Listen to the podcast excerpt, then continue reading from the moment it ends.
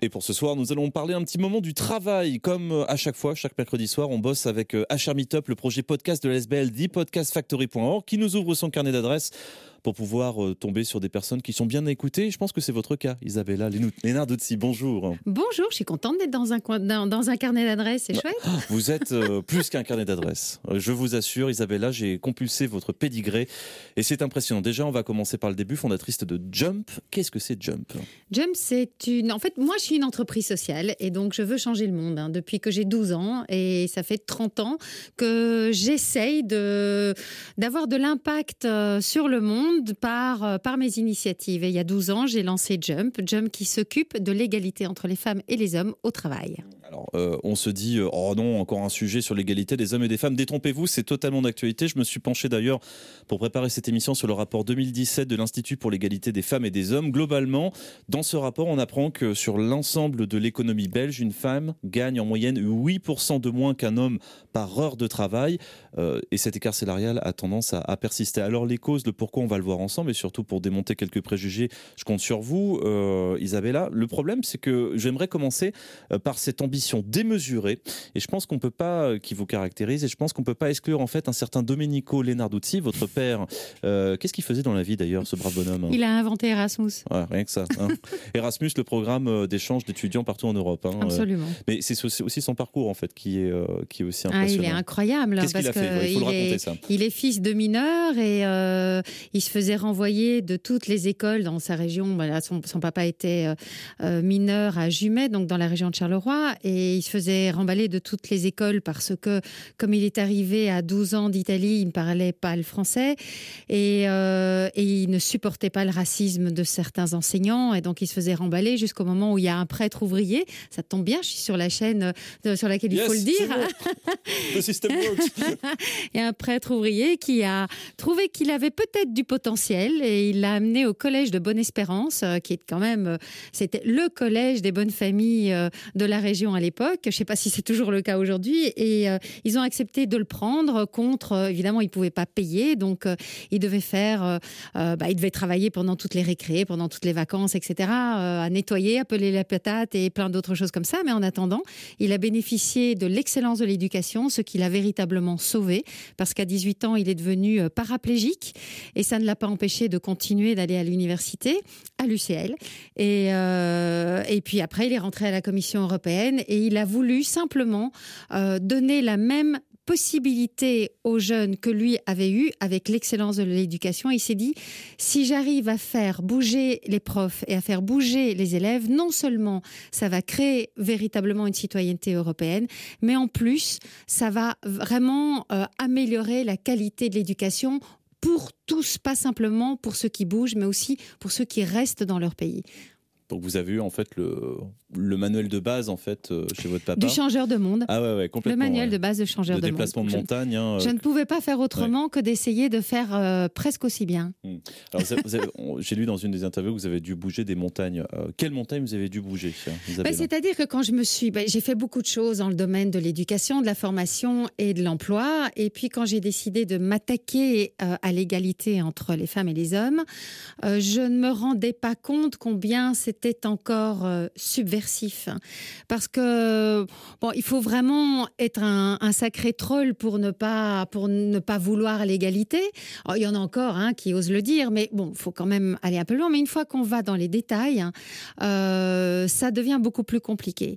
Et par exemple, justement, la première égalité auquel je me suis attaquée, c'est l'égalité sur le marché du travail, parce que je pense que tous les individus, qu'ils soient des hommes ou des femmes, euh, méritent d'être autonomes, méritent de déployer tous leurs talents.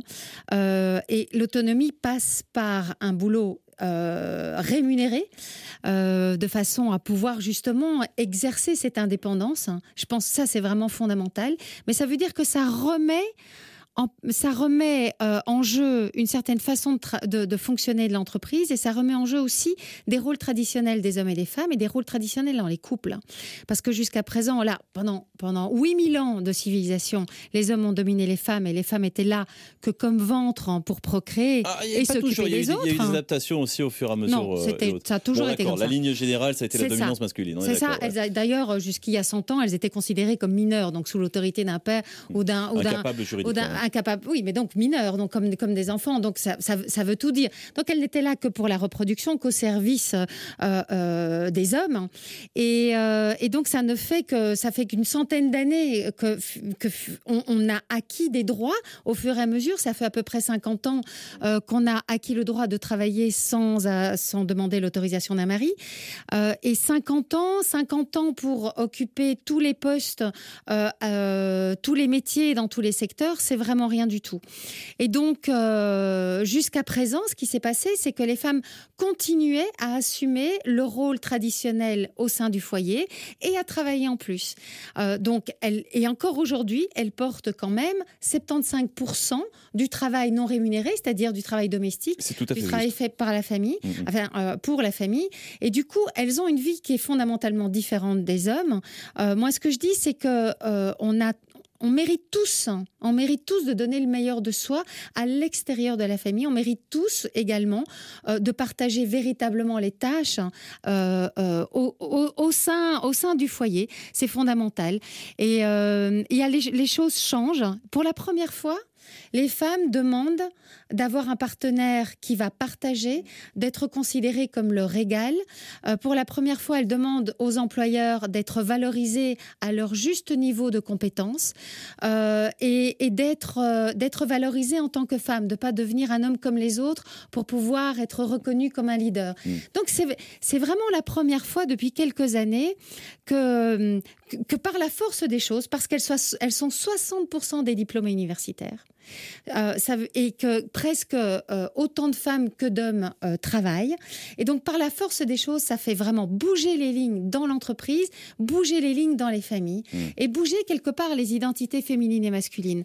Parce qu'avant, on était une femme, une femme, une femme valorisée à partir du moment où on était mère, on était une bonne maîtresse de maison, etc., etc.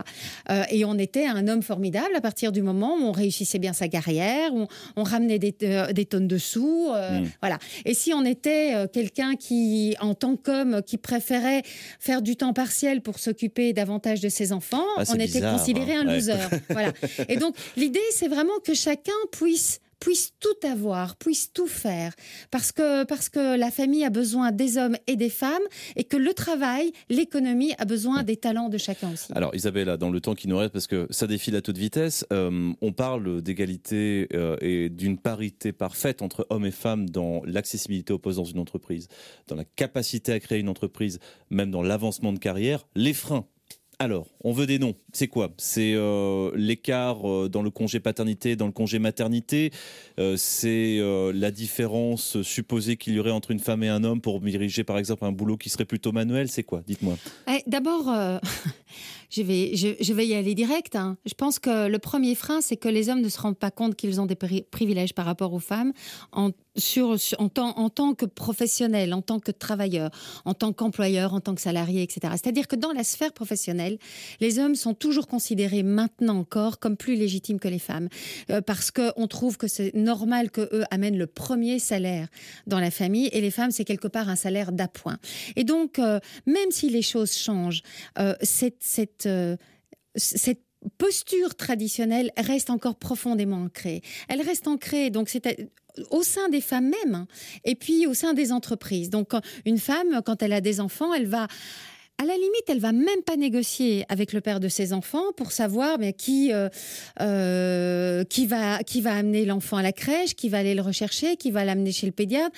Elle va à la limite considérer comme naturel que ce soit elle qui le fasse. Ça s'appelle la charge mentale. Alors, la, et la charge mentale, c'est encore différent. C'est le fait tout de organisé. C'est fait de prévoir tout pour quelqu'un d'autre, mais ça en fait partie ensuite puisque finalement aller chercher les enfants chez le pédiatre, ça sera le rôle de la femme parce qu'elle pense que c'est effectivement parce qu'il faut prendre le rendez-vous, faut aller faut aller chercher les médicaments faut vérifier que les médicaments soient bien pris, etc., Et donc, c'est, on va s'imposer à soi euh, un rôle qui en fait bah, bah, qui est là depuis des milliers d'années. C'est normal qu'on qu'on soit encore dans ce schéma-là et on ne pense pas suffisamment à, négocier avec notre partenaire de vie qui est le père de nos enfants pour qu'il prenne sa, charge aussi.